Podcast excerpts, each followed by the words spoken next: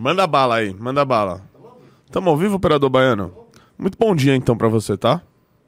Que seu dia seja iluminado. Obrigado, Renato. Pro Imagina, cara. É, hoje é sexta, né? Vamos, tamo, tamo felizes. Hoje é quase sexta, né? Quinta de, com feriado na É o sexta. famigerado quinta-feira, a nova sexta, né? Exatamente, Exatamente. exatamente. Tem jeito. Bom dia, Guto Zacarias. dia, Seja, Renato seja bem-vindo a esse Opa. Expresso MBL aí. Tamo junto aí. Seja bem-vindo. Pessoal, pegue o seu expressinho agora e vamos começar esse maravilhoso programa.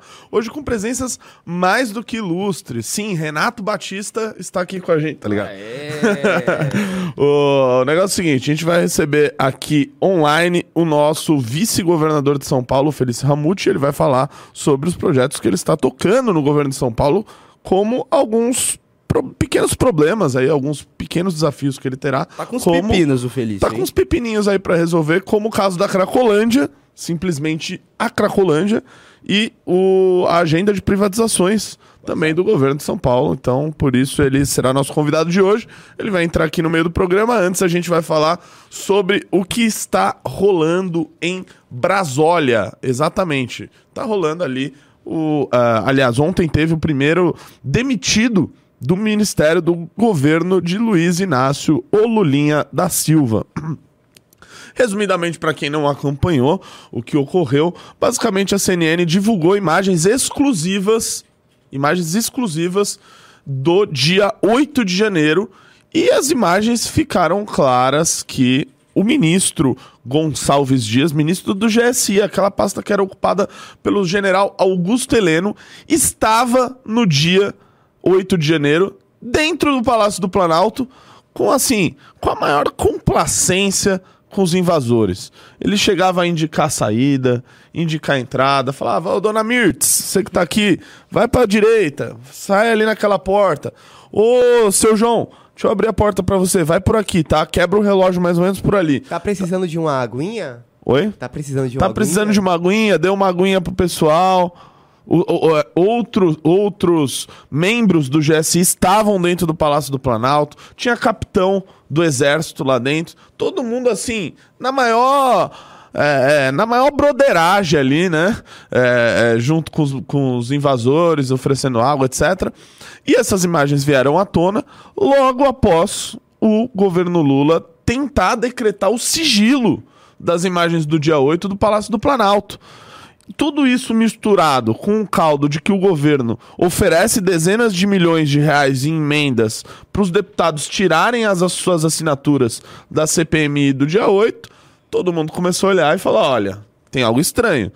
Pelo visto, na teoria da conspiração, que o governo federal foi, ah, no mínimo, omisso, complacente e, quem sabe, até copartícipe do que aconteceu no dia 8 de janeiro, Guto Zacarias. Aí, Renato, foi com uma certa surpresa, né, que ontem, na- no início da tarde de ontem, nós recebemos a notícia daqueles vídeos, né, de, de um ministro do GSI, Gabinete de Segurança Insti- Institucional, que é justamente o ministério ali, ou a pasta que tem que cuidar da segurança da presidência da República, de uma das pastas que cuidam da segurança da República Federativa do Brasil.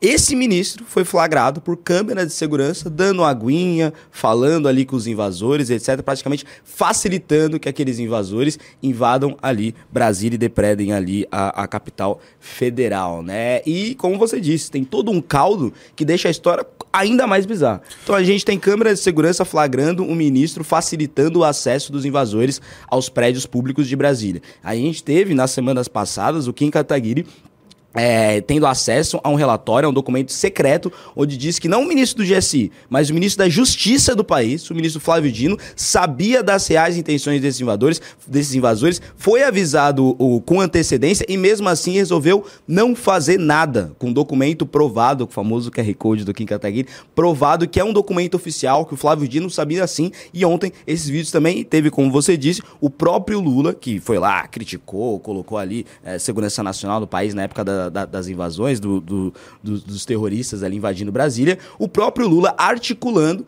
com a sua base ali, com orçamento secreto, com emenda, etc., para que derrubem uma CPI. Ou seja, se a- eu já vejo gente falar, inclusive, em manifestação de rua, pedido de impeachment do Lula, pedido de impeachment do Flávio Dino. Assim, se cair o Flávio Dino, se começar um processo de impeachment do Lula, se a gente ter manifestações de rua, nós teremos aí, Renato, uma das histórias de maior incompetência da história do país. Ou seja, a oposição ao Lula vai lá, depreda Brasília e esse depredamento termina no impeachment do Lula. É, pois é. É pois tipo, é. uau, meus parabéns, meus parabéns. Parabéns, parabéns. Operador Baiano, eu vou pedir pra você separar pra gente a nota do GSI, tá? O GSI soltou uma nota ontem, que é no mínimo curiosa, tá? A gente vai mostrar aqui no programa pra vocês e vamos abordar ponto a ponto dessa nota. Lembrando que hoje a gente vai ter a presença do vice-governador de São Paulo aqui pra debater Cracolândia, pra debater privatizações. E muita gente veio me perguntar no, no Instagram Renato, se eu entrar no clube na sua live, eu vou ganhar uma revista? Não, essa foi uma, uma, uma promoção que acabou ontem, infelizmente. Por quê? Porque as revistas Valete, edição número 02, que no caso é a terceira, já acabaram. O que, que eu vou fazer hoje, especial para quem tá assistindo o Expresso MBL? Só hoje, tá, galera? Não vai ter segunda-feira, não vai ter terça. Essa revista Valete é a 02. A revista 03, a cada duas pessoas que entrarem no Clube MBL nessa live, uma delas vai levar uma revista 03. A revista que ainda nem tá pronta. Você já vai levar ela de graça. Beleza? Só você entrar no clube. Cada duas pessoas que entrar, a gente vai sortear entre as duas e uma vai levar. Beleza? É isso que vai acontecer. Você tem 50% de chance de levar uma revista Valete.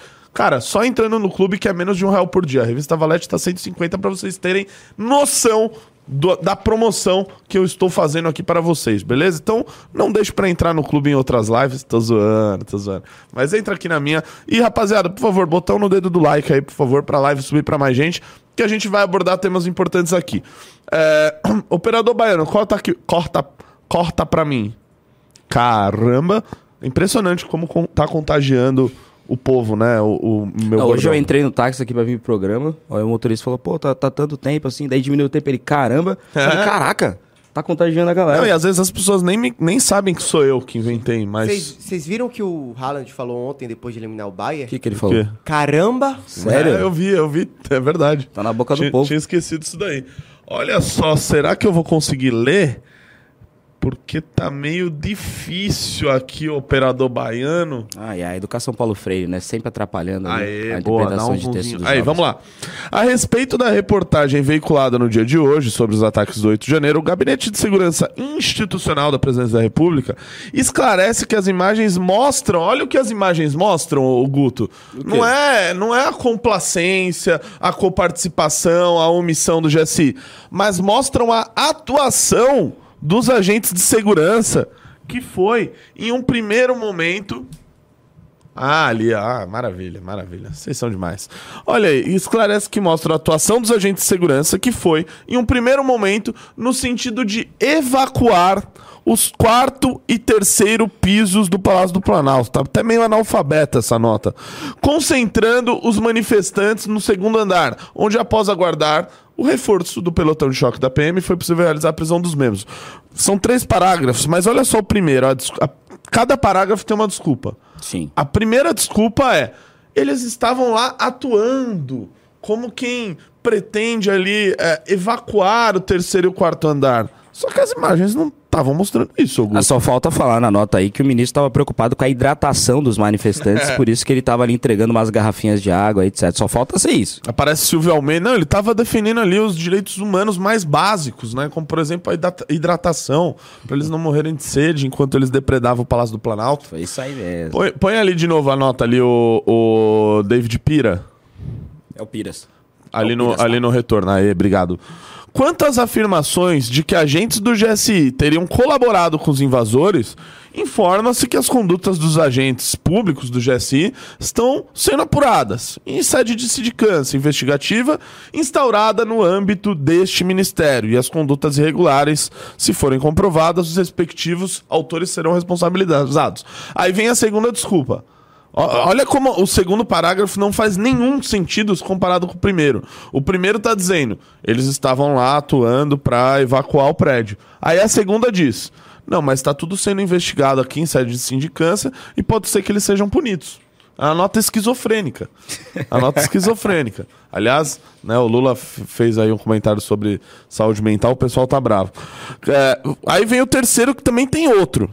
É, cabe ainda ressaltar que as imagens das de câmera de segurança do Planalto, gravadas no dia 8 de janeiro, fazem parte do inquérito policial instaurado no âmbito do STF e o GSI não autorizou ou liberou qualquer imagem, é, blá blá blá, apenas para os órgãos investigativos responsáveis. Aí o terceiro parágrafo diz outra coisa totalmente diferente, que é, olha, é, mas a gente não liberou essas imagens aí, tá? Isso daí deveria ser sigiloso no âmbito da investigação.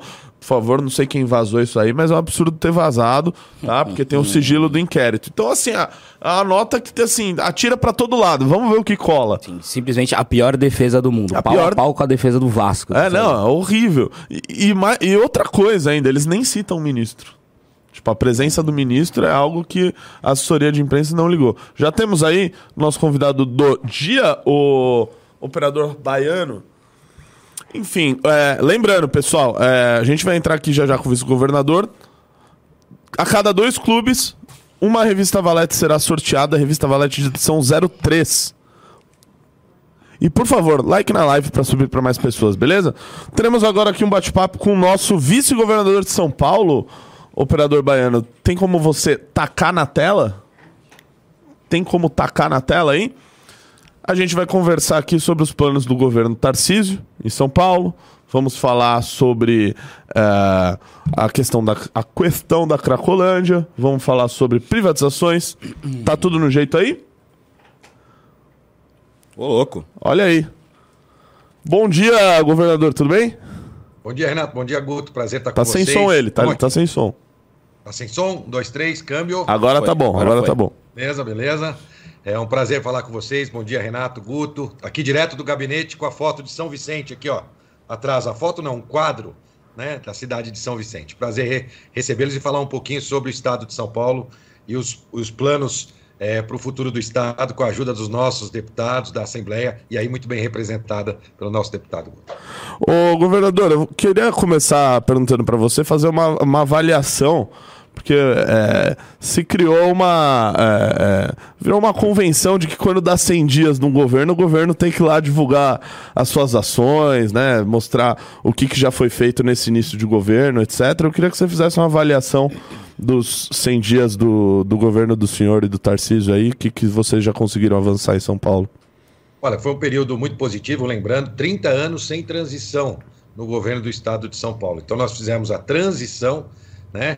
E, ao mesmo tempo, a implementação de várias políticas em várias áreas. Então, é, ao longo é, desses 100 dias, foram muitas ações voltadas é, às pessoas, entregas e, claro, toda a preparação para outras ações que vêm por aí. Mas eu poderia destacar, por exemplo, na área.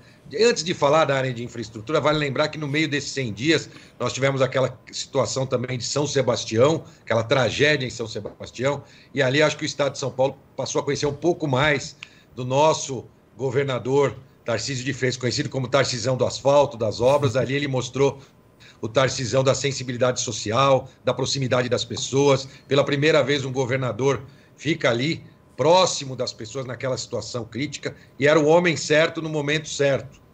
Né? Por quê? Porque ele, nosso governador Tarcísio, tem experiências em situações críticas, já teve no Haiti, já morou na Amazônia, é engenheiro, militar, e ele ali coordenou uma equipe eh, do governo federal, da prefeitura, do nosso Corpo de Bombeiros, Defesa Civil, eh, Polícia Militar. Então, ali foi eh, um trabalho onde ele, tá, ele já tinha experiência e pôde, de fato, eh, minimizar os impactos em relação a São Sebastião. Mas mais do que isso, né? Agora, no, até o final deste mês, já começamos a entregar as vilas de passagem ali eh, em tempo recorde e a construção em mais cinco meses de 517 unidades habitacionais definitivas. Uma metodologia nova, também a contratação do novo sistema de monitoramento e georreferenciamento por satélite para poder detectar construção em área de risco em parceria com os prefeitos e o novo sistema de alarme. Então, nós teremos um legado dessa situação de São Sebastião. Mas não parou por aí. A gente viu é, o leilão do Rodoanel Norte, uma obra esperada é, pela população é, da cidade de São Paulo e de todo o estado, facilitando o acesso a rodovias, é, sem precisar passar pela marginal, isso vai desafogar trânsito na marginal, Tietê e Pinheiros. Também nós vimos o edital de publicação do trem intercidades ligando São Paulo, é, Campinas. É, vale lembrar, né, deputado é, Guto, nós temos, infelizmente, lá atrás, o Brasil, um país com dimensões continentais, resolveu optar pela rodovia ao invés da ferrovia, né? E eu acho que foi um grande erro. É, como ministro, o governador Tarcísio começou a reverter essa situação e agora, como governador, ele passa a implementar também ferrovias dentro do estado de São Paulo. E essa é a primeira de uma série. Depois nós vamos fazer o estudo São Paulo-Sorocaba, São Paulo-São José dos Campos. Mas essa já vira realidade. A ferrovia São Paulo é, para passageiros, com trem expresso, é outro trem que virá parando, liga Jundiaí, Campinas, mais uma ação importante já publicada. Também preciso dizer da aprovação, é, da sanção, na verdade, do projeto em relação ao canabidiol, né, a distribuição e a garantia do, da distribuição do canabidiol do SUS. É, por, é, muita gente foi questionou o governador que talvez é, entendesse que por questões ideológicas ele não ia levar essa situação adiante. Ele tem uma experiência pessoal e ali trouxe isso. Em relação às mulheres, o, a, o pagamento de aluguel social para as mulheres vítimas de violência, é, 50 milhões de crédito para a mulher empreendedora, também a parceria com os estabelecimentos comerciais, casas noturnas, para a apuração de casos quando aconteça de violência contra a mulher dentro desses estabelecimentos, é, uma série de ações na área de saúde, zerando a fila oncológica do Estado e o anúncio da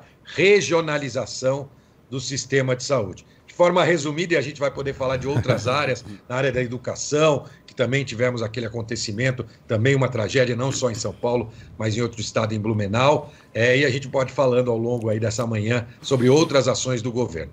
Muito Boa. feito, mas muito mais por fazer. Mas já mostrou um pouco de como será a nossa gestão ao longo dos quatro anos. Bom dia, governador. É bom te rever. É, no começo do mandato do Tarcísio, ele separou algumas atribuições, principalmente para a pasta ali, para vice, o vice-governador, no caso, o senhor. E dentre essas atribuições, as principais é a questão da Cracolândia e a questão das privatizações ali, né? Cerca de 20 é, setores do Estado de São Paulo que serão entregues à iniciativa privada, ou concessão, ou PPP, etc. Vamos entrar primeiro na questão da Cracolândia. Né? O senhor está tratando diretamente ali na questão da Cracolândia, principalmente a Cracolândia do centro de São Paulo, tem outras Cracolândias é, ao redor do Estado. Governador, quais medidas foram tomadas nesse pouco mais de 100 dias e quais serão tomadas ao longo desses quatro oh, anos? Permita-me só um adendo, Guto. É, quando eu tive com o vice-governador lá no, no, no Palácio dos Bandeirantes, é, eu até mostrei para ele alguns vídeos que a gente fez em 2020, 2021, 2022 na, lá na Cracolândia. Ele, ele assistiu os vídeos e eu acho... parece que o Renato tava com um pouco de medo. Né? não, não, não, não, Ele tremia um pouco, o vídeo tremia um pouco. é, porque é bem, é bem complicado ali, é tenso, é tenso. E nesse dia você citou algumas uh, medidas que vocês pretendiam tomar. Uh, uh, com relação à Cracolândia, acho que já passou uns dois, três meses desde que você me contou isso, e eu tô vendo que algumas dessas coisas estão sendo feitas já. Queria que você falasse focado nelas aí também. Sem dúvida. Primeiro, essa situação é, das que a gente chama de cenas abertas de uso, né? já que hoje no centro são várias cenas abertas, seis a oito locais, onde tem uma concentração, às vezes um pouco maior, um pouco menor de usuários, principalmente é, de crack. É, primeiro, vamos escutar, diálogo. Aliás, essa é uma marca do governo, governo 3D, desenvolvimento, né? também diálogo, para que a gente possa, e dignidade. E no caso, é, logo depois que o governador Tarcísio, e vale lembrar, viu, deputado e Renato, é, o governador na campanha deixou muito claro que ele ia apoiar a prefeitura em relação a esse problema, né? É uma ação da prefeitura, mas o Estado pode e deve ajudar com várias ações, e o governador, é, na campanha, disse isso. E logo no, no, início já anunciou, me deu essa incumbência de. É, me incumbiu, na verdade, de ser responsável por esse projeto integrado de ações. Então começamos a trabalhar no primeiro dia, conversamos com muita gente. Eu costumo dizer que se juntar três especialistas nessa área, são cinco opiniões diferentes. E o que nós fomos fazer? Fomos buscar o que era comum. E ali a gente viu a necessidade de criar um novo equipamento que chama Hub de Cuidado de Crack e Outras Drogas, que já foi entregue. Né? Então já está funcionando. E o que é esse hub? É um lugar de acolhimento para quem está nos acompanhando também. O que é um hub? O hub é aquele aparelhinho que às vezes você tem na sua casa, que você liga vários cabos para sair tudo de vários equipamentos, para todos serem conectados na mesma rede. É mais ou menos a mesma coisa. Ali é uma grande porta de entrada, funciona na Rua Prates, para que você possa levar esses usuários, essas pessoas em situação de vulnerabilidade, e ele saia com uma linha de cuidados para uma rede única. E o que é a linha de cuidados? Então, primeiro ponto, no Hub, abordagem qualificada. Nós temos uma equipe de abordagem que está visitando as cenas abertas de uso e convencendo aquelas pessoas a aceitar algum tipo de tratamento. Segundo ponto, é uma oferta de leque de tratamento. Não basta um tratamento. Então, nós temos os CAPs, nós temos os grupos de mútua ajuda, como Narcóticos Anônimos, Amor Exigente, nós temos acolhimento em comunidade terapêutica, internação para desintoxicação, internação em hospital geral, hospital psiquiátrico, um leque de ofertas respeitando a singularidade de cada um. Isso já está funcionando, conforme nós havíamos previsto. Ontem, aliás, eu estava lá, fiz reuniões ali no próprio Hub, inclusive encontrei com Narcóticos Anônimos, que estão fazendo parceria com a gente, encontrei com o pessoal do Amor Exigente, também lá no local, o pessoal da Cristolândia, e aí vem a terceira parte. Tem muita gente que já faz coisa boa lá na, na região central, só que cada um remava para uma direção diferente. Hoje o hub é o grande centro de convergência das políticas públicas para este público em vulnerabilidade. Então agora a cidade de São Paulo e o estado de São Paulo têm um equipamento para acolher as pessoas vulneráveis. Não vai faltar internação para aqueles que a internação for determinado como uma linha de tratamento. Todo mundo que chega lá faz todos os exames, tuberculose, tuberculose, AIDS, sífilis, é feito todo um atendimento, porque para encaminhar para o tratamento você precisa primeiro verificar a condição de saúde daquela pessoa. E aí nós vamos respeitar a singularidade. Vou dar um exemplo, deputado Guto. É, tem é, usuário que, se você aproximar ele da família durante o tratamento, pode ser muito bom. Tem outro que, se aproximar, pode ser ruim, porque talvez o que levou ele para aquela situação é uma família desestruturada. Então, nós vamos respeitar singularidade e é, oferecer linhas de tratamento em todas as áreas. Já está funcionando, os números já são é, muito interessantes desses últimos dias né, de internação, acolhimentos. Neste momento, nós temos 580 vagas disponíveis em comunidades terapêuticas para aqueles que forem encaminhados, também vagas disponíveis em hospitais gerais, em hospitais psiquiátricos. Estamos ampliando, inclusive, as vagas, ou seja, não faltará atendimento. E ele pode vir pela nossa equipe de abordagem ou por qualquer outra entidade e instituição que faça uma abordagem. Por exemplo, a Cristolândia tem os missionários, que fazem uma grande abordagem. Ali Fazem um bom trabalho lá mesmo. É. E aí, o Pastor Rica também, e aí eles podem levar para o Hub e o Hub vai encaminhar. E por fim, então essa integração é que está fazendo toda a diferença nesse trabalho trabalho. Prefeitura também muito alinhada, né? A Secretaria de Desenvolvimento Social da Prefeitura, também a Secretaria de Saúde da Prefeitura. Pela primeira vez na história, se fez uma reunião conjunta, aliás, algumas, entre com o social da Prefeitura e do Estado, com a saúde da Prefeitura e do Estado, e dentro do Hub, que é o grande centro de atratividade. A SPDM é a organização social que operacionaliza o Hub. Mas as ações para a região central, Guto, Renato, não podem ser só nesta área. A gente precisa também cuidar da segurança pública. E para isso, a implantação de 500 câmeras com inteligência em 7,5 km quadrado. Isso vai acontecer até julho. As câmeras terão, estarão todas operando, funcionando, e isso vai fazer toda a diferença. Reconhecimento facial, outros analíticos e inteligência voltadas à segurança pública. 70% dos usuários das cenas abertas de uso têm passagem pelo sistema penitenciário. Ou já cumpriram a pena, ou alguns procurados, ou em regime aberto. Portanto, as câmeras farão toda a diferença, inclusive para identificar situações como a gente viu recente, né? onde quando a gente começa a mostrar mais força nas ações contra o tráfico, é, sempre há uma reação. E a gente viu é, na semana retrasada dois estabelecimentos sendo saqueados. Ali com as câmeras com reconhecimento facial, nós conseguiríamos facilmente identificar, porque provavelmente aqueles homens é, já tinham passagem pelo sistema penitenciário. Né? Então nós podemos identificá-los e depois tomar uma providência. Ampliamos o número de policiais militares no centro, a atividade delegada, e agora tem uma outra informação que eu acho que é importante a gente dar para quem está nos acompanhando. É, toda semana agora, ontem, terça-feira, aliás, nós publicamos, publicamos no site da Secretaria de Segurança Pública, isso também é inédito, hum. todos os crimes ocorridos na região central de São Paulo, próximas às cenas abertas de uso. Inclusive com a coordenada georreferenciada. Então você pode pular lá, furto, feito com bicicleta. Você consegue ver aonde houve os furtos com bicicleta. Quebra-vidro, aonde aconteceu os quebra-vidros. Para você ir acompanhando, você, a imprensa, o cidadão, a, a assembleia, todos acompanharem o trabalho que está sendo desenvolvido. Isso é fruto desse dado, monitoramento, né? Isso, com dado real, porque você sabe, né? Eu sei, é, você, Renato, você, e você, Guto, sabem da importância de gestão. Você só faz gestão com informação. Não tem jeito. Né? E aí a gente vai ver se aquilo que a gente fez está dando resultado, se o resultado foi positivo, se foi negativo.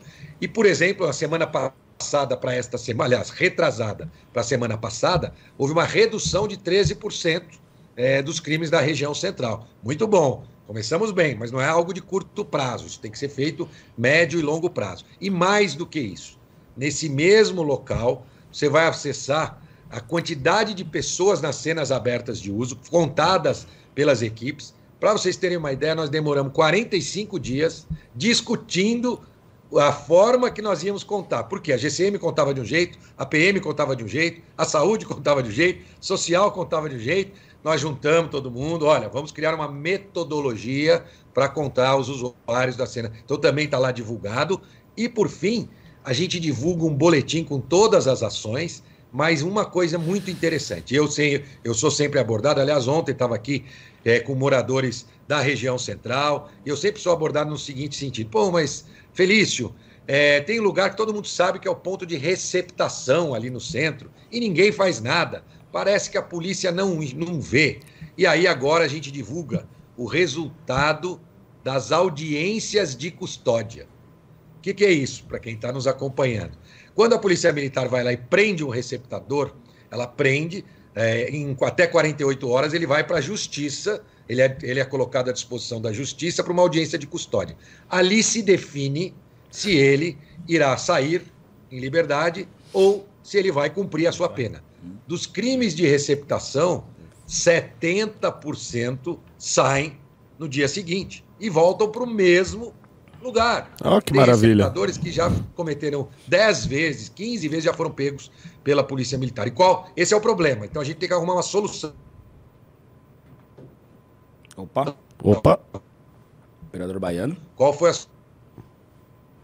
Aqueles que são reincidentes o juiz vai poder determinar a colocação de uma tornozeleira eletrônica e se ele não for da região central, a tornozeleira vai apitar ali quando ele entrar na região central. Então, é um impedimento dele retornar para a região central. Por enquanto, nós estamos fazendo isso para a região central, para o centro de São Paulo. Depois nós vamos é, difundir isso para todo o estado. Guto, Manda aí. Parece o Paulo Matias lá, o Guto. O Guto. Ah, lembrando, pessoal, uma pequena pausa rápida, rapidamente. É, entrou dois clubes, a gente vai sortear uma revista, tá? Tem os dois nomes minhos aqui, eu escolhi um aleatoriamente e é o Cauê Malosso Micheletti, beleza? Cauê Malosso Micheletti, você ganhou uma revista. Se entrar mais dois clubes, a gente vai sortear outra revista Valete. Guto Zacarias. Maravilha. Governador, o que eu mais gosto desse novo plano para tratar a Cracolândia, né? Claro que está tudo muito embrionário, ainda são 100 dias de governo, de um problema que dura décadas aqui no estado de São Paulo, e obviamente a gente tem que acompanhar se esses projetos vão dar certo mesmo, se algum der errado, mudar, etc. Cobrar o poder público a função de todo o paulista, né? Claro. O que eu mais gosto desse plano é que finalmente nós temos um plano vindo do governador, vindo do governo do estado de São Paulo, em parceria com a prefeitura, que mais uma vez, repito, nós temos que acompanhar para ver se vai dar certo, que trata a Cracolândia como é do problema do jeito que ele é. Um problema de saúde pública, um problema de urbanismo, né, a deterioração do centro de São Paulo, que quem passa pelo centro tem vontade de nunca mais passar, a gente sabe que é assim, uh, e também uma questão de segurança pública, né. Nós temos em São Paulo uma esquerda, né, um PT, um PSOL, um PCdoB, que tenta tratar a Cracolândia apenas como um problema de saúde pública. Isso vai culminar naquelas ONGs como a Craco Resiste, que no fim do dia tá lá entregando cachimba ali de pedra, entregando quase a própria droga pro cracudo ali, né? E, e não tratando com o problema que ele é também de segurança pública. A gente tem uma direita tosca também, que acha que o problema é apenas segurança pública, sem querer tratar da questão da saúde, sem querer tratar também da questão da urbanização. Todas as propostas, ou quase todas as propostas que vêm desse comitê, que envolve o governo do estado de São Paulo e prefeitura, e que a Assembleia tá louco para botar um B dele ali, já que a gente criou uh, uma CPI é, da Cracolândia. Ah, vai ter CPI, né, da Cracolândia. Vai ter CPI da Cracolândia, né? E também a questão de uma criação de uma frente parlamentar para tra tratar da epidemia do crack, ou seja, a Assembleia Legislativa Paulista também tentando ajudar a solucionar esse problema. É tratar a questão com um problema de saúde pública, é uhum. é tratar a questão com problema de segurança pública, ou seja, tolerância zero com criminoso, tolerância zero com traficante, lugar de bandido é na cadeia, lugar de traficante é na cadeia e também tratar a questão da urbanização, de você melhorar a, a convivência no centro, de você melhorar de fato o centro de São Paulo para você acabar não tendo ali uh, cracolândias né, espalhadas pelo centro. Mas, como no Brasil tudo que é ruim sempre pode piorar, Renatão, hum. num problema gigantesco que é o da Cracolândia, chegaram duas novas drogas. Ah. Você já tava com vários problemas ali e ainda chegam duas novas drogas, tô rindo aqui para não chorar. Duas novas drogas, que é a questão do K9 e a questão do fentanil ali. O K9, que é a super maconha ali, que tem gente babando no centro de São Paulo. Governador, como o senhor tem visto a questão dessas duas novas drogas e e aí, vai piorar então a Cracolândia por conta dessas duas dro novas ô, drogas? Ô, governador, pedi para você tentar ser um pouco mais sucinto, ah, porque a gente bom. tem muita pergunta para fazer. Sei que é, o senhor gosta de falar da, da, das realizações aí que está fazendo, isso é muito legal. Mas para a gente conseguir fazer todas as perguntas aqui. Você claro e objetivo. Bom, 44 toneladas de drogas apreendidas nesse primeiro trimestre, 10 toneladas de drogas a mais apreendidas pela Secretaria de Segurança Pública, comparando com os três meses do ano passado. É, a Secretaria de Segurança Pública está de olho nessas novas drogas, está acompanhando e investigando, é, e de fato, novas adaptações em relação à Secretaria de Segurança Pública, até à saúde também, quando começa a ter que conviver com usuários deste tipo de droga, e portanto tem uma nova abordagem também. Mas é, o nosso secretário de HIT está de olho, tem acompanhado junto com o nosso é, doutor Jair, ali da seccional, que tem trabalhado no centro, é, é, de olho nessas novas drogas é, que chegam de fato com potencial é, maior de vício, enfim, de dependência e também dano à saúde dos usuários. Ô, governador, vamos, vamos falar agora sobre privatização, Guto Opa. Zacarias. Você gosta desse assunto, né? Ah, eu gosto um pouco, Renato. Você é um gosta de pega. privatização? Eu gosto. Vamos lá. É, governador, queria que, primeiro que você falasse a respeito do, enfim, do plano de. de, de... Deixa eu só eu brifar, é galerinha, é o... porque como Por eu, o Renato e o Feliz a gente está inserido nesse mundo, então a gente já verdade, sabe das coisas. O que, que acontece? No começo do mandato, o Tarcísio ele dividiu algumas uh, atribuições das secretarias, etc. E o vice-governador, o governador Felício, ficou dentre outras atribuições, a questão da Cracolândia e a questão da privatização. Ou seja, quem está tocando os estudos, ali contratando os estudos, lidando com os estudos, participando do debate sobre privatização é o Felício. Por isso que a gente está perguntando sobre privatização para ele, tá? E por isso a importância também dessa entrevista. É, é, acho que a primeira pergunta é mais no geral mesmo, né? Para falar sobre, uh, enfim, qual, breve, qual, qual que é o plano, etc. Tá bom, manda bala, breve. manda bala. Primeiro, é, eu sou presidente do, do comitê é, de desestatização. Então não Isso. se trata só de privatização. Nós estamos falando de PPPs, concessões e privatizações. E para quem está nos acompanhando, vou tentar dar um exemplo aí, só para tentar facilitar. Imagina que você tem um carro que é seu e você quer colocar ele para transporte de aplicativo você pega para um, um, amigo, aluga esse carro, concede esse carro, ele começa a usar, prestar o serviço e parte do que ele arrecada ele passa para você. Isso seria uma concessão. Privatização é você vender o carro para ele né, e, e ele passa a tocar o seu negócio. Então, essa é a diferença. A PPP na mesma linha da concessão. Então, são vários projetos entre concessões e privatizações. 15 projetos qualificados de concessões e PPPs e dois projetos qualificados de privatizações. Vou começar pelos dois que é mais fácil. EMAI, né, que é uma empresa que gera energia. Então o Estado entende que não, não tem sentido ter uma empresa geradora de energia. É um mercado já regulado, tem anel, já está tudo regulado. Essa então, vai ser privatizada. Privatizada. Essa é a primeira a ser privatizada. Depois, na sequência, a contratação que já foi feita dos estudos, é, os dois do UFC, é, para a Sabesp, para a privatização da Sabesp. Vale lembrar, a Sabesp já tem 49% das suas ações que pertencem à iniciativa privada já.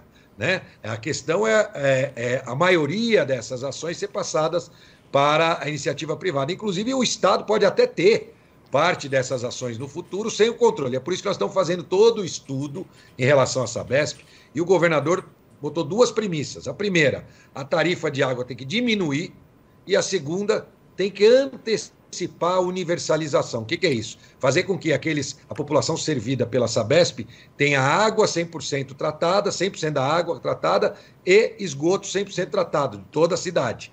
Além de não ter problemas com falta d'água, garantir a segurança hídrica.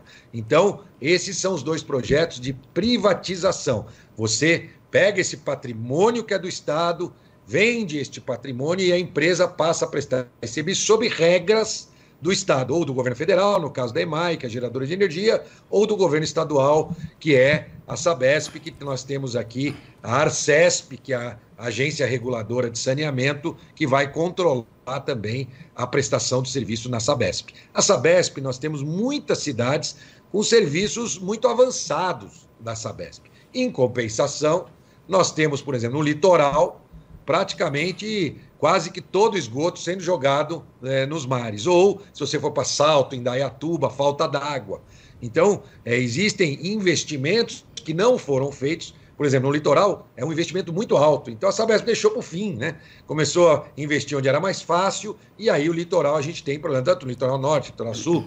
Então, é, nós queremos antecipar e depois tem 15 projetos de concessão, não vou ficar falando todos, mas vou citar alguns. Né? O primeiro, que eu acho que é muito interessante, que é a concessão para a PPP, na verdade, para manutenção das unidades escolares do Estado, manutenção e pequenas ampliações. Então, essa é uma novidade que nós estamos trazendo, porque a gente sabe que as escolas estaduais têm uma condição de manutenção que deixa é, aquém inclusive quando se compara com as escolas municipais.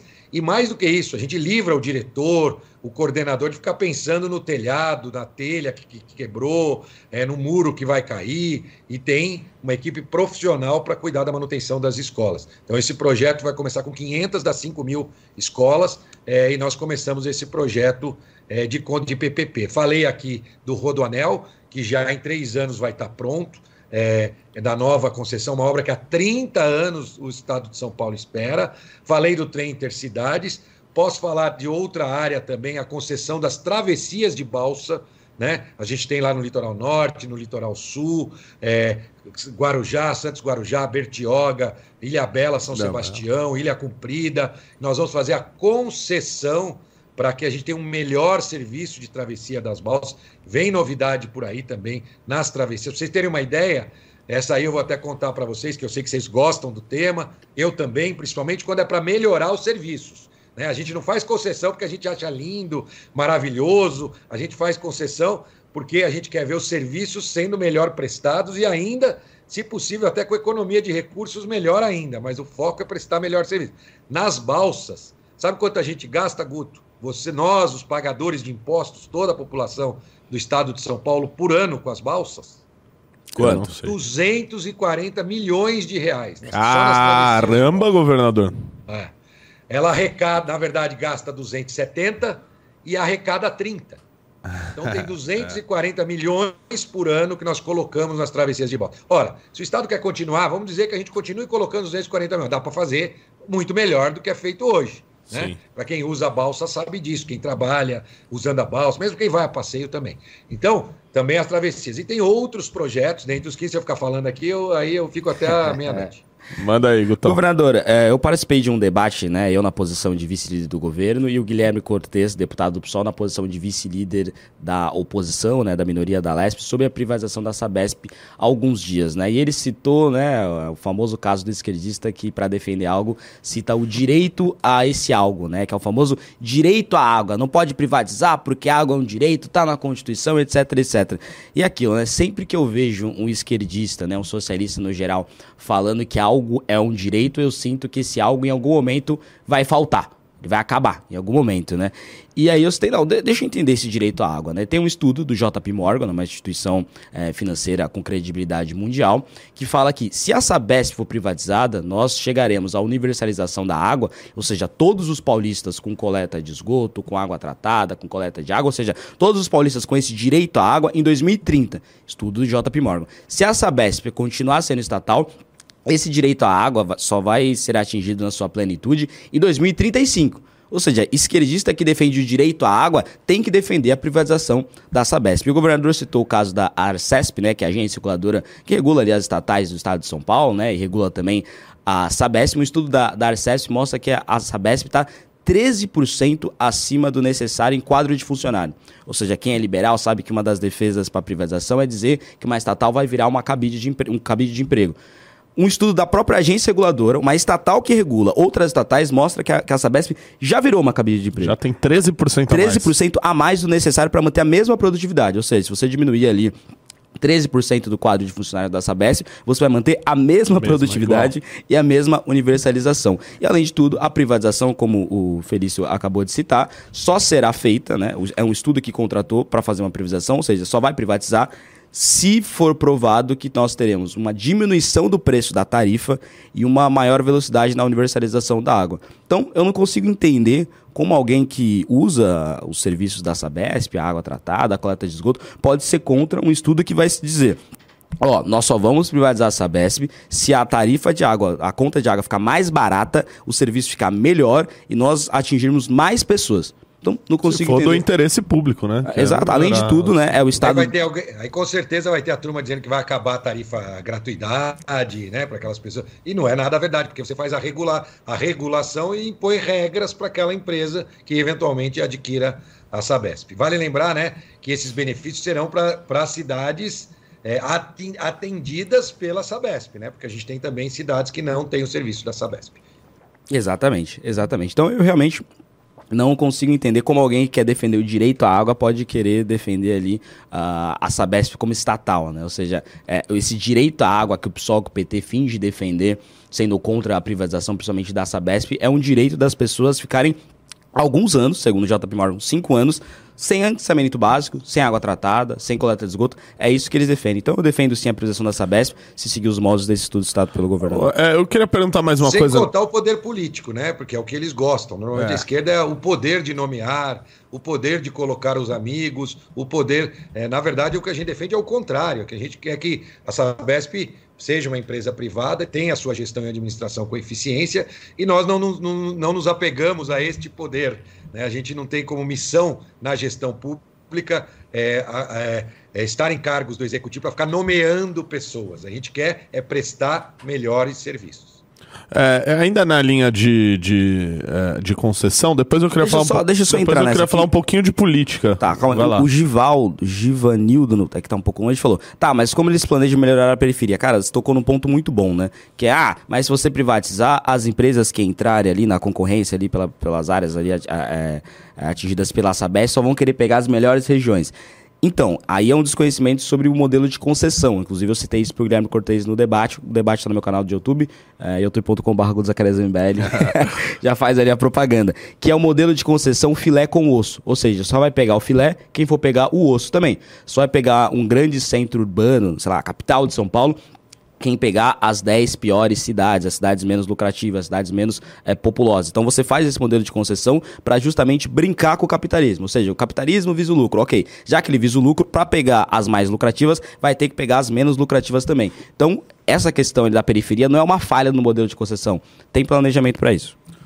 Boa, boa. Eu, é, vamos falar um pouquinho de política aqui já já, mas antes eu queria perguntar é, sobre concessão de linha de metrô, governador.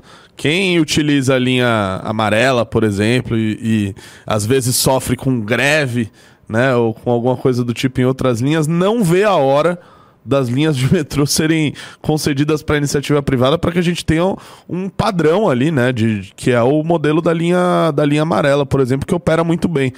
É, como é que tá essas iniciativas nessa área? Bem observado, é, até porque né, vamos, o metrô era um serviço com um valor percebido para o cidadão bom. Só que quando vieram as linhas concedidas, ele percebeu que poderia ser ainda melhor. Né? E hoje ele já compara aquilo que era bom né, que agora ele tem algo muito melhor ainda do que para ele já era um serviço de qualidade do metrô. Então, também no nosso comitê já foram qualificadas as linhas, novas linhas do metrô e da CPTM. E aí tem outra discussão da 8 e 9, que são as concessões da Via Mobilidade. Concessão, claro que você tem que fiscalizar, você tem que cobrar, é muito importante. E a gente tem que tomar cuidado, porque aí você vê uma falha na linha 8 e 9 e diz que a falha acontece porque é concessão. Não é verdade, porque as outras linhas da CPTM, aliás, infelizmente, há um mês atrás morreu uma pessoa de um acidente que aconteceu numa linha, numa operação de linha que era operada pela CPTM. Então, as falhas podem acontecer, tem que ser evitadas, mas precisa de um volume de investimento gigante. A linha 8 e 9 era uma linha que justamente fizeram a concessão porque ela precisava de muito investimento. E é isso que a concessionária está fazendo, investindo, trocando tudo aquilo que não, vai, não é do, do, da noite para o dia. Então ela foi concedida justamente porque ela precisava do maior volume de investimento. Agora nós já temos trens novos que estão chegando, é, já tem agora até acordo com o Ministério Público ou caminhando para um acordo. Portanto, nós defendemos também concessões da linha do metrô, já foram qualificadas, e da CPTM, para ampliação da linha. Maravilha. Deixa eu só fazer uma promoçãozinha aqui. Tem algumas pessoas no chat estão perguntando sobre meus projetos, falaram de jovem capitalista, das comissões, né? Ontem teve eleição de uma comissão de direitos humanos. Eu também Você tá bem de olho no chat, hein? Eu tô de olho no chat. É porque ele fica do ladinho ali do, do Felício, é que você tá olhando nesse. Aí ele fica bem do lado do Felício, então a gente olha. Então eu vou. Eu, a gente faz cinco minutos a mais de programa. Se a gente bater cinco, cinco novos membros aí no clube. Se bater Boa. cinco novos membros, a gente faz mais cinco minutinhos e atualiza e se tiver mais aí. um, eu vou sortear tá. outra revista Valete aí, que já estamos Fechou? com três. Tô chegando a cinco só faltam mais dois, a gente faz aí, faz, faz mais cinco minutos aí. Ô, governador, falando um pouquinho de política é, agora, uma das coisas que acho que o Tarcísio é, começou a, a, fazer no início do, desse governo e que chamou a atenção de muitas pessoas é que ele mostrou uma postura mais conciliadora, né? E como ele foi um candidato apoiado pelo ex-presidente Bolsonaro, muita gente imaginou de que não, que ele poderia. Eu, inclusive, imaginei, né? Tanto que eu não, não votei no primeiro turno, inclusive. É, já falei isso para os senhores. É, porque achava que ele seria uma, uma espécie do. Ou poderia agir como agia muitas vezes o ex-presidente Bolsonaro. Né? E eu acho que ele não mostrou isso. O caso do litoral que você citou no início demonstra muito bem isso, né? Dele ter se unido com o governo federal, ter dado aquela coletiva junto com, com o presidente Lula, etc. É, enfim, eu queria saber como é que você avalia esse, essa, essa postura aí que está sendo tomada pelo Tarcísio, pelo senhor, de uma postura mais de conciliação e de, assim, zero radicalismo, como tinha o antigo governo federal. Nós, é, de fato, o que nós acreditamos é como você faz campanha, você governa. Para quem acompanhou de perto a campanha do Tarcísio, onde por várias vezes ele foi questionado de assuntos e temas polêmicos, é, e ele colocou a sua posição, por exemplo, sobre as urnas eletrônicas, onde ele foi claro que dizia que confiava nas urnas, que elas podem até ser aprimoradas, mas que ele confiava. Na questão das vacinas, quando ele disse também é, que tinha vacinado toda a família e que ele achava importante a vacinação. Portanto, ele ali já mostrou, na verdade, que ele era um candidato e é um candidato, que, e ele reconhece isso que chegou ao governo do estado de São Paulo porque tinha no Bolsonaro o seu grande apoiador, pessoa que deu oportunidade para ele se mostrar não só como ministro, depois como político, mas não quer dizer que ele seja igual, ou que pense igual ao Bolsonaro, né? É, então, ele assume então e continua realizando aquilo que ele já deixou claro na campanha. Claro que na campanha todo mundo às vezes tem aquela desconfiança, não, está falando isso para ganhar voto, vai chegar na hora, vai ser radical. Então tinha algumas pessoas que eram céticas em relação aos posicionamentos dele. Mas ao longo da campanha ele já foi claro. Lembra também do caso, aconteceu um caso da questão da agressão a uma jornalista. Ele também ligou no dia seguinte, é, pedindo ali, desculpa ainda que a culpa não seja diretamente dele. Então ele mostrou por várias vezes ao longo da campanha esse perfil moderado dele, conciliador, de diálogo, é, não só é, para as forças é, de oposição, né? É, mas também com a Assembleia, é, esse é o nosso objetivo, com os prefeitos também, é, ter muito diálogo para a gente poder acertar mais do que errar e ter caminhos melhores para que o dinheiro reverta em prestação de serviço. Perfeito, Guto Zacari. A gente tá chegando ao final aí. Se você quiser fazer mais alguma pergunta, alguma coisa. Mas só destacar ali que o, o, o governador Felício, ele citou o caso do litoral, né? Aquela famosa foto do Lula e com Tarcísio. Aquela foto, como eu costumo dizer, não significa que o Lula virou tarcisista ou embelista ou bolsonarista, nem que o Tarcísio virou petista e lulista, né? Nós tivemos um desastre no litoral de São Paulo e em desastre nós precisamos ali do poder público, né? Do poder municipal, do poder estadual, do poder federal. Então, nós, naquela, aquela imagem simboliza ali uma volta à normalidade, né, Renato? Que é o governador do estado de São Paulo, em parceria com o presidente da República, tentando solucionar um problema a despeito das críticas que um tem ao outro. E esse deveria ser o normal na política brasileira, né? Políticos ali se juntando para tentar melhorar, e quando tudo dá certo, é, de fato melhorando, a vida da população, né? Deixando ali as picuinhas ou as brigas, né? não necessariamente picuinhas, às vezes brigas concretas e efetivas de lado, para tentar solucionar a vida da população. E algumas pessoas, não só moços radicais, dos dois lados, tipo, nossa, como assim você tirou uma foto com o Lula? E do outro lado, dos petistas, nossa, como assim você tirou uma foto com o Tarcísio? Tipo, como assim? Era pro presidente abandonar o governador do estado de São Paulo? uma tragédia, né? Era pro governador abandonar o presidente da república numa tragédia, num desastre? Eu não entendo é, é, essas pessoas aí. É isso, governador. Eu acho que as diferenças, as diferenças vão surgir eh, com o trabalho. Por exemplo, nas concessões e privatizações. Acho que vai ficar muito claro os modelos que um acredita, o governo federal acredita, e nós do governo. A questão é, do Porto de Santos, né? Que está dando uma é, briga aí. O trabalho vai mostrar é, a diferença para as pessoas, e acho que essa vai ser a melhor forma de mostrar, de fato, é, como nós pensamos que deve ser a gestão e também e como nós acreditamos em fazer política. O, a população do Estado de São Paulo do Brasil não vai ver se repetir aquela situação onde presidente xinga é, governador, governador xinga presidente, um diz que um usa calça larga, apertada, o outro diz que isso não vai voltar a acontecer. É um péssimo exemplo, inclusive, para atrair jovens para a política, porque não é assim. Política não é isso, não. Política tem que se fazer com respeito, respeitando as diferenças e com diálogo. E, claro, é, com qualidade técnica, e aí eu não posso deixar também, antes de terminar, de dizer que o Guto é um grande estudioso dos temas onde ele resolve se envolver, e isso faz toda a diferença. Também é fazer boa política. Obrigado, governador. Obrigado é também por ter topado o convite. Ah, é, fico feliz aí que a gente conseguiu debater bastante é, coisa séria, né, das áreas que estão sendo ali tocadas pelo vice-governador e a gente não debateu sobre uh, tamanhos de calça. Né? Você vê, que você vê que São Paulo está avançando nesse sentido. Governador, obrigado por ter participado. Vou te convidar mais vezes aí mais para frente também para a gente falar aí sobre as ações do governo, acompanhar tudo que está ocorrendo aí. Obrigado. Obrigado. Na próxima, na, próxima, com mais calma, a gente pode até falar do Palmeiras, do meu Palmeiras. É verdade, nosso Palmeiras. Isso, nosso Palmeiras. Isso, Valeu, obrigado, governador. Valeu, Valeu. gente. Tchau, tchau. Valeu. Deixa eu só fazer um, Acabou o programa? Não, não, não acabou o programa, não. O programa recebi... continua, Guto Zacarias. Eu recebi um meme de uma amiga minha que vocês devem conhecer, que é a senhorita Amanda Venturazzo Carneiro. E ela ah. fez um meme que eu não sei se eu fico feliz com o meme ou se eu fico, caraca, tá, tá gansando aqui. Ah, eu quero ver já. eu vou falar dele, calma aí, ô Rolandos.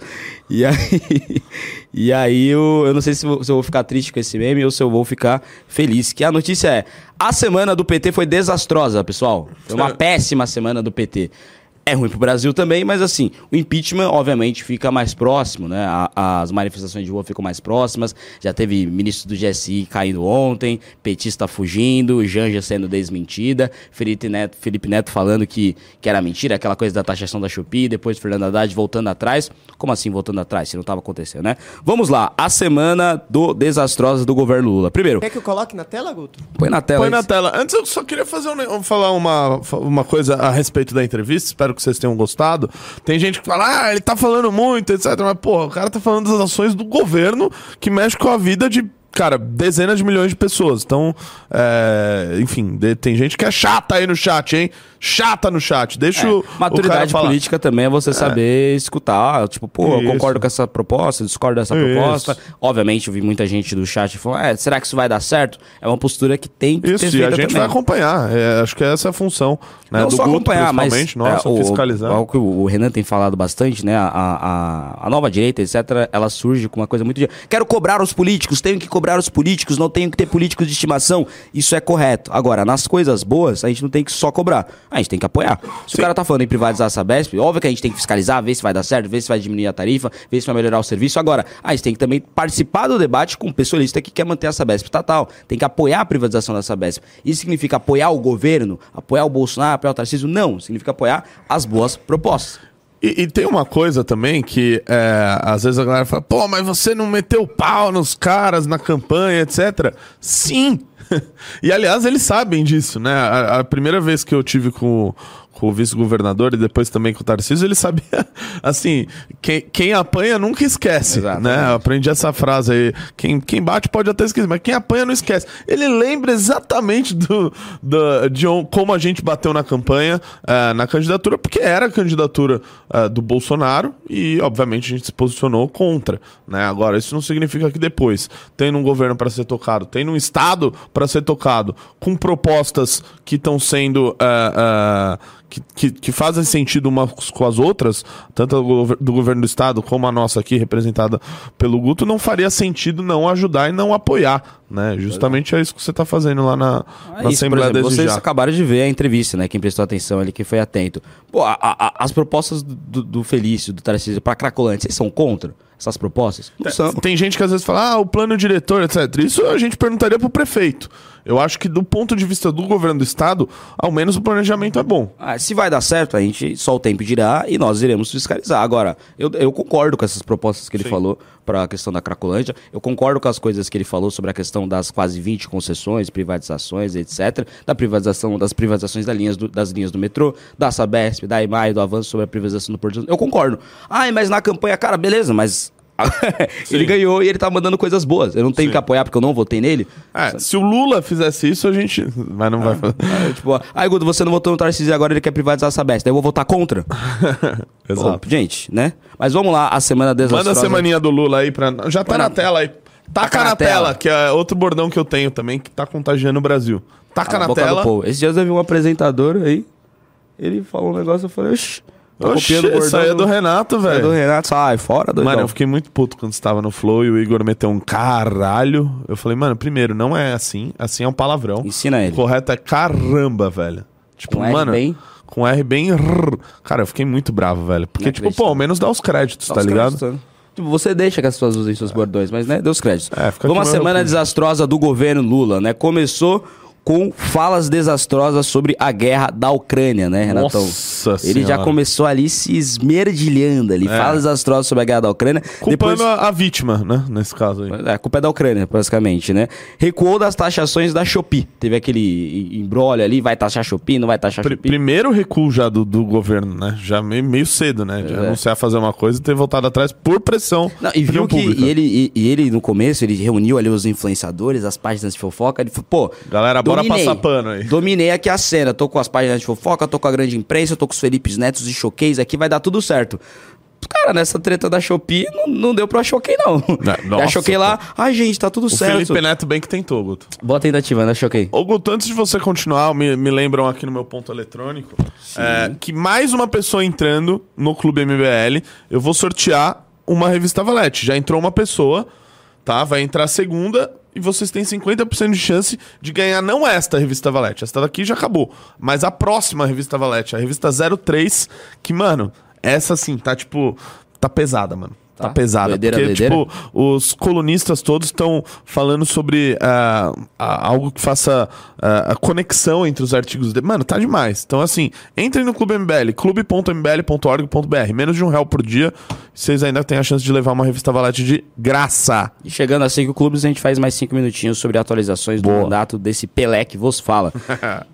Aí te- teve ele- achando que ah, a Janja lá a choquei com o negócio de ah, a Janja falou, pessoal, não vai taxar, vai taxar a empresa, não vai taxar o consumidor. Sim, Tipo, nunca claro. abriram uma página de um livro ali de, de economia. Aí recuaram, recuaram ali na questão da choquei. Aí um alinhamento com a Rússia.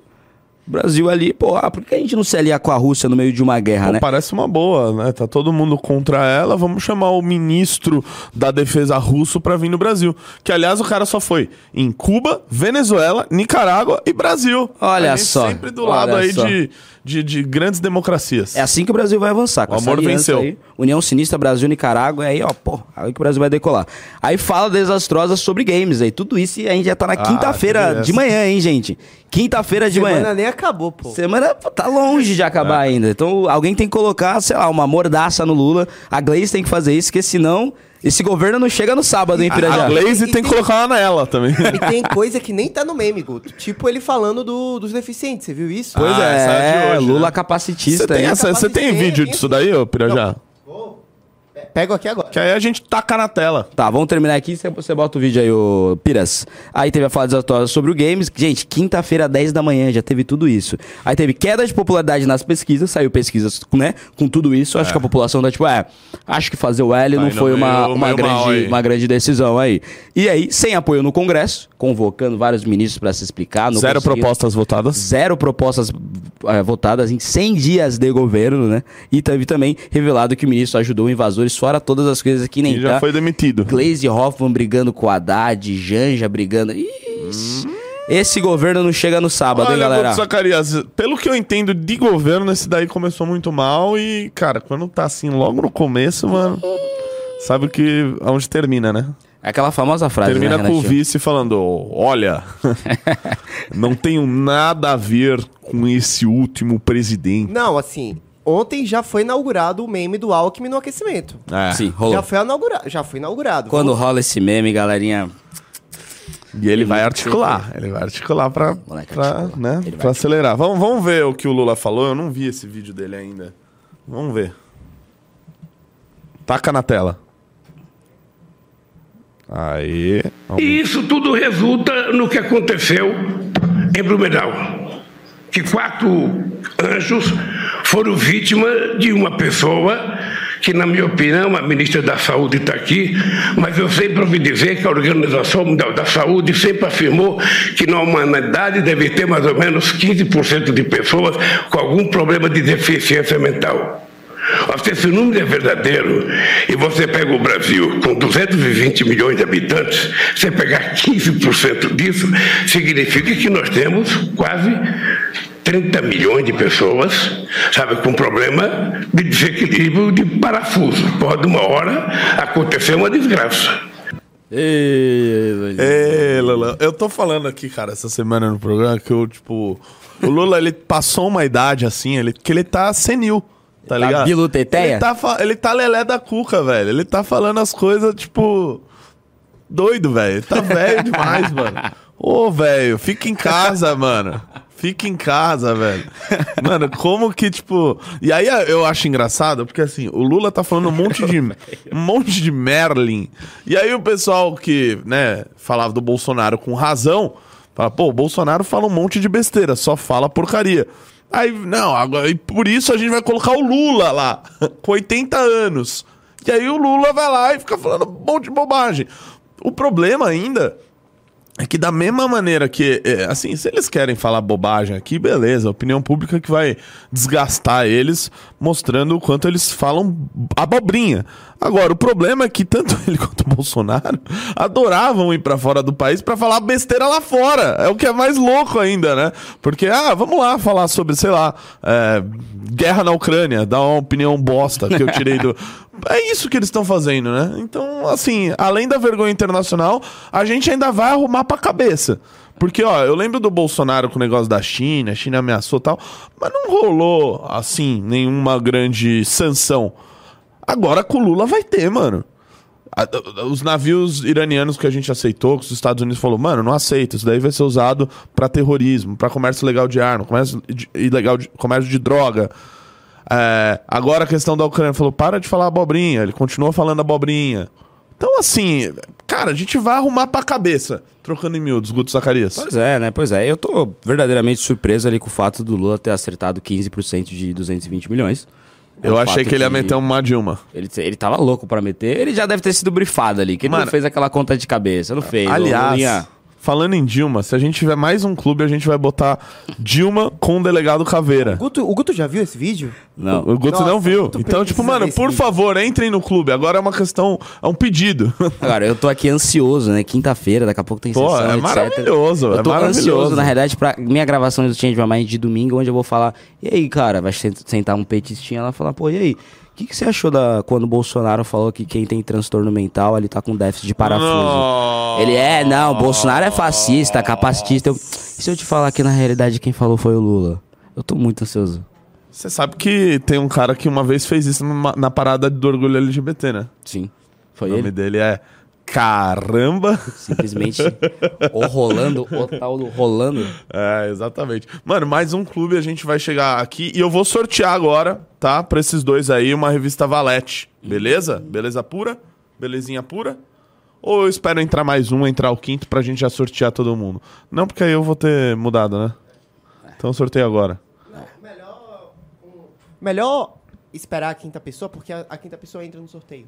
É verdade. Então vamos botar a quinta Mais pessoa no justo, mais sorteio. justo, mais justo. Queremos a quinta pessoa no sorteio. Mas Pode ser você, hein? Ontem foi um, eu acho que ontem foi um dos dias mais truculentos e caóticos desde, sei lá, tipo, não lembro assim, desde que o governo Bolsonaro. Você lembra daquele vi- daquela semana que o Temer precisou salvar o governo Bolsonaro? Lembro. Eu acho que foi a semana mais caótica desde ali. O que, que o Bolsonaro tinha falado mesmo? Ele falou: Foi do 7 de setembro. Foi a ordem que não ia cumprir algumas horas. Não vou cumprir, porra! É, não vai cumprir ordem, aí os caminhoneiros foram Aí o STF, tipo, vai sim, Bolsonaro. Aquele vídeo E ele, maravilhoso, ok. Bolsonaro declarou estágio de sítio, tá todo mundo chorando. Ah, isso aí é uma maravilha. Isso é uma obra-prima que fizeram, assim, maravilhoso. Assim, óleo sobre tela. Porque tirando isso, ainda teve a demissão de Rogério Ceni do São Paulo, querido Guto Zacarias. Pois é, cara. E se vir um Dorival, beleza. Se não for o Dorival, aí eu acho que o São Paulo pode se, que- se Acho que, jambrolhar. vai ser, aí. acho que vai ser o Dorivalzinho, assim. Não, e não somente isso, nessa semana ainda teve a eliminação do que eu achava que era a favorita. Eu até falei com você do BBB,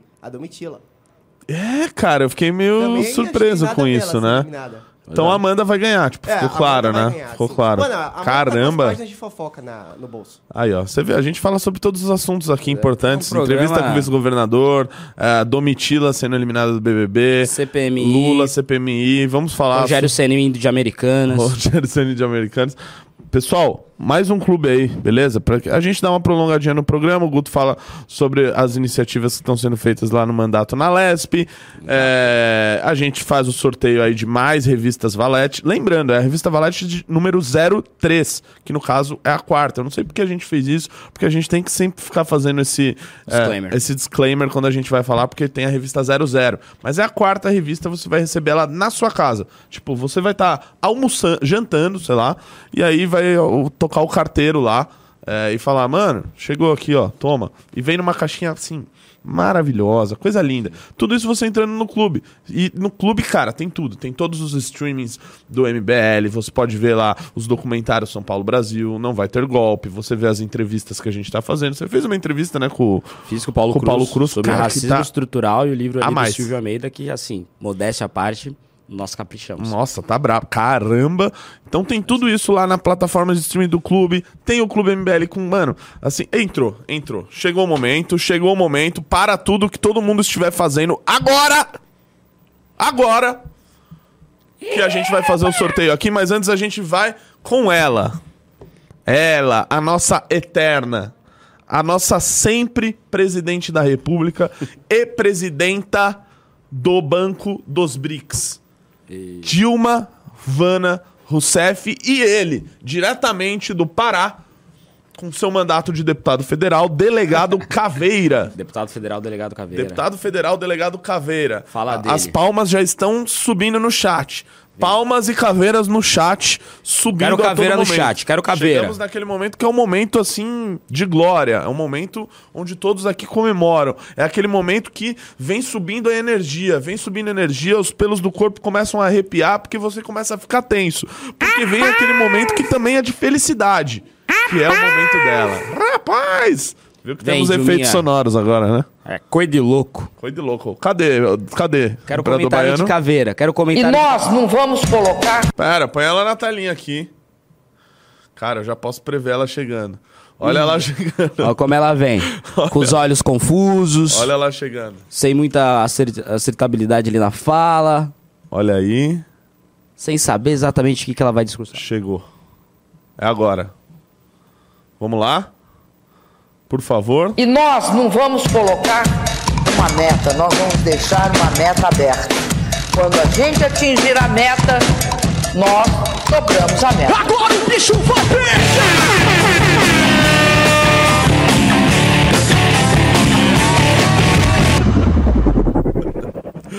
Ai, ai, ai, muito bom, muito bom. Guto Zacarias, chegamos em cinco clubes da MBL. Coisa boa. Teremos o sorteio aqui que já já vai chegar, mas enquanto isso. Já chegou ali? Já chegou. Toda a mo- modernidade aqui desse sorteio. Fa- faça você o sorteio. Não sorteia não, que tem o, tem o efeito sonoro do, do sorteio, por favor. Tem feito. Qual tem é? efeito sonoro. É esse aqui, ó. A felicidade do operador com efeito sonoro, né? Põe de novo aí o efeito sonoro. Ele pede de Natal. Nossa, deu uma...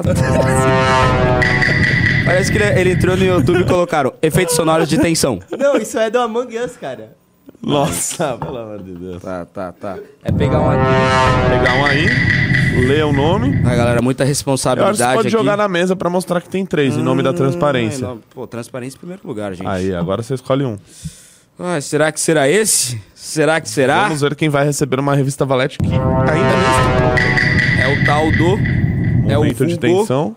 John Wilker Mendes Pinheiro. John Wilker Mendes Pinheiro foi o quinto a entrar. Olha só como vale a pena você entrar no Clube MBL, porque você eventualmente ainda ganha uma benesse dessa. É, não vai pegar na camisa. Isso sem contar que você faz parte do melhor clube de política do Brasil, é uma comunidade exclusiva, com notícias em primeira mão. Mano, eu li as notícias que estão sendo produzidas, Tá que, vai- top, que vão tá sair top, hoje. tá. Mano, hoje tem bomba no Clube MBL. É, tá? ontem eu fiz um tweet que é o Kim ele barrou ali um penduricário de um bilhão, nem sei. Que bilhão? Um bilhão de reais. Mais um penduricário. Ele derruba tanta coisa que eu nem me aprofundei. Ah, tá. Ou seja, mais um Tô dia na vida até de Kim do que Kataguiri. que é. Alguma coisa do TCU. Ah, eu lembrei. é, não, o TCU deu que não podia. Acho que é do judiciário. Do... Sei lá, eu sei que era um negócio seguinte: os caras inventaram um novo penduricalho. Aí falou, pô, já que a gente inventou agora, vamos pegar retroativo. E- vamos pegar retroativo. Então ia ter cara que ia receber, sei lá, um milhão de reais. E no total o gasto ia ser de um bilhão. Que... Aí o que é, TCU é que é? falou. Como é que é? Tipo... Os, esses caras criaram um penduricalho e quiseram pegar retroativo. Ah, tá. E aí o TCU falou, gente, eu acho que não pode. Aí o Kim Kataguiri foi lá e, mano, toma! Toma ali! Dale. Toma ali! E meteu-lo em processo. Ó, vamos lá, corregedor. Manda suspender o pagamento de penduricário a juízes que custaria um bilhão de reais. Ou seja, eu fiz um tweet dizendo, cara, a vida de quem é do MBL, de quem apoia o, o MBL, é um pouquinho menos complicada. Óbvio que a vida de todo mundo é muito complicada, mas a vida de quem apoia o MBL é menos complicada, cara. Tipo, todo dia o MBL tá ali fazendo uma coisa efetiva, tem uma revistinha Valete que assim, ó, coisa da mais fina, Alexandre Borges, Orlando Lima, os melhores ali, Ricardo Almeida, Renan Santos. Aí tem Somente também brilhante. tem os programas da MB Live ali, programa do Renatão, vai ter programa do Arthur daqui a pouquinho, ele vai lançar. MBL News, O já i ali, detalhe, o Ricardo detalhe. Almeida, Beralda ali, assim. E depois eu vou falar dos feitos do nosso mandato, assim, gente. A vida de quem apoia o MBL é um pouco mais tranquila. Olha lá o Kim, ó. Olha o Kim. Cê- Não, calma, ele vai botar na tela ainda. Aquele lá só. Aí. Olha aí. Kim Kataguiri vai ao TCU contra benefício retroativo para juízes. Era uma- um negócio do CNJ que ia pegar os juízes. Auditores do TCU pediram a suspensão de 870 milhões em penduricalhos a juízes. Corregedor do CNJ manda suspender pagamento de penduricalho que custaria um milhão aos cofres públicos. Tudo isso aí por ação do Kim Kataguiri. Aqui tá, assim, faltou o que os caras queriam fazer, o que o Kim Kataguiri fez e aqui a- a- a- as consequências das ações dele. Então a gente fica muito feliz de, de fazer é, esse tipo de coisa, porque, primeiro, é o correto a ser feito, né? não é de, do interesse público você dar mais um bilhão para quem já recebe muitas vezes acima do teto, e Segundo, porque você vê que o nosso trabalho de fato é efetivo, né? Diferente de ah, grande parte né, do que a gente vê da chamada oposição aí, que só sabe fazer eh, vídeos na internet e gritar muito e xingar muito no Twitter. A gente não, a gente tem trabalho de verdade. E falando em trabalho, Guto Zacarias, hoje completa 35 dias desde a sua posse. Olha só. 35 dias. Que que. Rapaz! É o famoso mêsversário. Caramba, é um mêsversário com Mais cinco. um quinquênio, tá ligado? Zero. Nem sei, quinquênio é de ano, falei merda. É, Fala aí pra rapaziada aí, viu a galera perguntando de jovem capitalista, tem CPI das invasões. Tem bastante coisa aí, hein? Pô, vamos lá, 35 dias. É, Vamos lá, galera. Pô, tô gostando bastante, né? Tem... Eu vejo que a política é uma coisa que você pode não fazer nada. Você pode não fazer nada, você pode não ir votar nunca, não entrar em nenhuma comissão praticamente, você pode não estar em nenhuma frente parlamentar, não protocolar projeto nenhum, ainda pegar as benesses e as mamatas. Ou você pode correr atrás de fazer as coisas. E as- você só vai fazer coisas boas se você correr atrás. Não cai, tipo, o trabalho não cai de você, né? Não é igual um emprego na iniciativa privada que vem o seu chefe, te dá uma ordem e você segue. Na política não chega essa ordem, né? Obviamente a ordem dos eleitores, ali, da, da população do estado de São Paulo. Então, o que, que eu noto? Você tem que correr atrás. E nós temos corrido, né? O Renato, mesmo não estando no gabinete, tem ajudado bastante a gente, a gente nisso também. Então, o que, que nós fizemos? Inicialmente, nós falamos com todos os secretários. Tem alguns secretários que a gente não, não falou ainda, mas são poucos. A grande maioria nós já falamos. Secretário de Educação, da Fazenda, da Segurança Pública, da Justiça, da Saúde, foi essa semana. Então, falamos com todos os secretários. Depois veio o convite para ser vice-líder do governo, ou seja, nessas propostas, por exemplo, que o Felício falou, além de eu concordar, eu tenho que participar de debates e articular para que os outros deputados concordem também. Isso significa puxar o saco do Tarcísio, significa defender a privatização da Sabesp, defender a privatização da EMAI ou então as soluções para a Cracolândia. Mas bom, coisas efetivas, né? Primeiro dia de mandato, a minha principal, a minha, uma das minhas promessas era recusar todos os privilégios que eu tinha direito no primeiro dia. Então, no primeiro dia, eu protocolei o projeto Mamata Zero, para acabar com os privilégios de político, ou seja, carro oficial, motorista oficial, motorista particular, auxílio moradia, plano de saúde. Caramba! Então, protocolei esse projeto para acabar com projetos dos deputados e mandei um ofício para a mesa diretora da Assembleia para que os meus privilégios fossem recusados. Ou seja, eu quero acabar com todos de todo mundo. Mas mesmo não acabando com todos de todo mundo, ou enquanto não acabar, os meus eu já recusei e já estou sem desde o primeiro dia de mandato. Na primeira semana eu também protocolei o meu projeto mais famoso, que é o programa Jovem Capitalista, que algumas pessoas ficaram, ah, mas com esse nome não vai ser aprovado. Eu falei, ah, o problema é o nome? Eu mudei o nome. Eu falei Jovem Paulista. Um nome bem, sabe, Jovem Paulista, bem assim. E aí continua, obviamente, com todas as propostas ali de educação financeira. Eu também vou enviar esse projeto como um projeto prioritário ali, com requerimento de urgência, etc. Para, se eu aprovar, o- no meu primeiro projeto aprovado, se eu conseguir articular com os outros deputados, seja esse programa Jovem Capitalista. Protocolei também mais de 10 projetos ali. Ontem eu protocolei o programa anti-obesidade, Renatão, que basicamente tem aqueles Ô, influenciadores. Não, que isso, tem Tá aqueles ligado? influenciadores dizendo, não, obesidade é lindo. Não, não, obesidade é doença. A Organização Mundial da Saúde coloca a obesidade como doença e a gente tem que tratar para que não tenha apologia ali à obesidade. Nós vamos fazer, Renato, uma audiência pública. A gente vai chamar bodybuilder, a gente vai chamar profissionais de saúde e vamos chamar também Ah, quem é? faz apologia a isso. Então, sabe, você sabe o nome da influenciadora, eu não vou citar o nome dela, que ela adora processar. Mas aquela influenciadora que gosta de falar, ai, te- tem que tá, vamos, todo corpo é bonito, todo corpo é bonito, mas não é todo coração que fica bonito com você tendo esse corpo aí, né? É- então eu vou te não chamar. é todo fígado né? sobrevive. Pois é, eu vou chamar essa influenciadora que sabe o nome, vou chamar outros influenciadores ali, apologista, é, já colocaram aí o nome ali, é essa mulher mesmo. É, eu vou chamar outros apologistas também, profissional de saúde, bodybuilder, para discutir esse tema aí. É, Vou chamar o Paulo Musi, eu vou chamar o Paulo Musi, Paulo Felipe Franco é Musi, deputado da minha bancada, vou chamar o Paulo Musi, Felipe Franco, outros bodybuilders ali famosos também, obviamente, os que toparem. né? Quero chamar o Toguro, o convite já tá feito aí, pra estar nessa audiência pública que deve acontecer ali em meados Caramba. de maio. Esse couro vai quero- comer. Esse couro vai comer. eu Tem outros falar. projetos que nós protocolamos E também. vou falar com lugar de fala, às vezes, né? O Renato citou casos de plano De diretor. bodybuilder, no caso. Nós criamos um projeto para tentar ali que, que áreas próximas, ou seja, região metropolitana de Campinas, tenha ali uma integração entre esses planos diretores. Não é possível que, por exemplo, uma Sorocaba tenha um plano diretor muito diferente das cidades ao redor de Sorocaba, Votorantim, etc. Porque aí as pessoas, muita gente mora em Votorantim e trabalha em Sorocaba, mora em Sorocaba e, tra- e trabalha em Votorantim. E aí tem planos diretores completamente diferentes um dos outros, a gente vai tentar unificar por região. Enfim, ontem também, ou essa semana, nós conseguimos as assinaturas para a Frente Parlamentar em apoio ao 5G.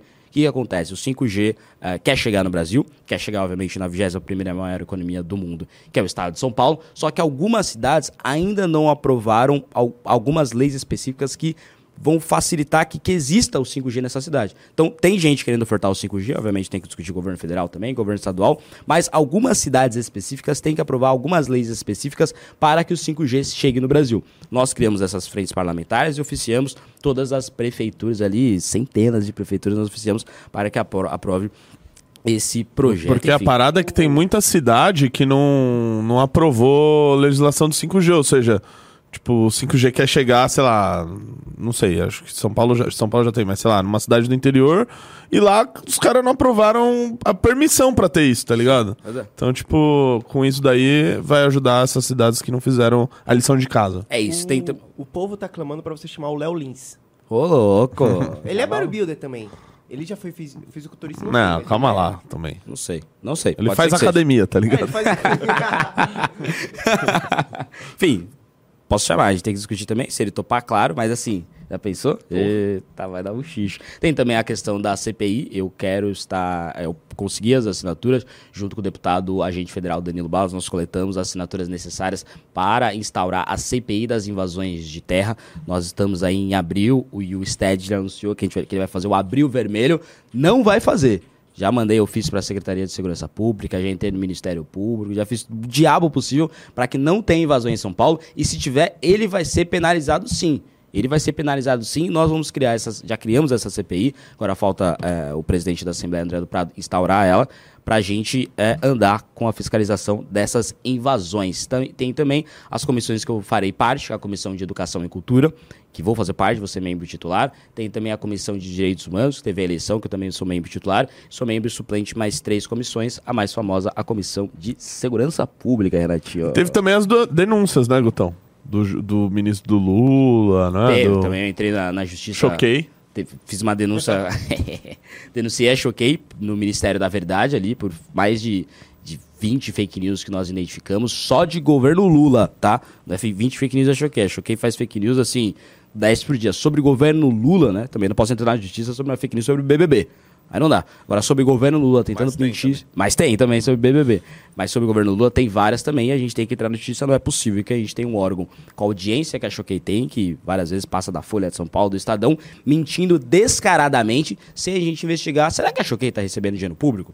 Tem que ser investigado isso. Tem que ser investigado. Não estou afirmando. Se sim, fica complicado. Já, já pensou? Enfim, tem várias outras coisita, cositas mais também. E toda quarta-feira nós estamos ali divulgando projetos novos que nós estamos fazendo. Vamos criar também um grupo de trabalho ali com algumas personalidades famosas para discutir propostas. Antes do mandato, nós discutimos propostas para a educação com Rocieli Soares, que agora é secretária de Educação do Pará, foi secretária de Educação de São Paulo, foi ministro da Educação, ou seja, quem, ah, me deu várias propostas do ex-ministro da Educação. Semana que vem tem uma reunião com o Chico Graziano para a gente discutir também algumas propostas que ele queira nos enviar para que nós apresentemos na Assembleia. Então, bastante correria, devo ter esquecido alguma coisinha aí, mas é isso. Estou correndo bastante, daqui a pouco tem Assembleia, Renatão. Tem também, também as brigas, né? Tem briga, tem debate com o psolista, tem briga no plenário, que eu sei que é disso que vocês gostam, né? Eles Seus gostam, safadinhos. E tem Change My Mind todo domingo. Change vai mais todo domingo. Domingo agora eu vou gravar 20 mil reais pra que me convencer que o Lula vai fazer um bom mandato, hein?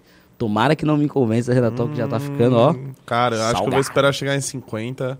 Aí você senta lá? Ah, eu vou me travestir de petista e tentar, mano. É, eu escuto sempre isso. É que, tipo, o máximo aí que pode acontecer- fica, não, não, não, Guto, mas veja bem. Não, Não, o Guto, máximo mas que pode bem. acontecer é eu passar vergonha pra meio milhão de, de, de, de- pessoas no- Não, na o, internet. o, o meu, o meu Change My Mind é meu Change My Mind mais visto. Tem mais de meio milhão de views, menos de uma semana. É o de 10 mil. Ou seja, quanto mais sobe, mais as pessoas estão querendo ver. aí eu fico pensando assim, os caras, tipo, pô, cada vez ficando mais conhecido e tal, Mind cada vez mais audiência.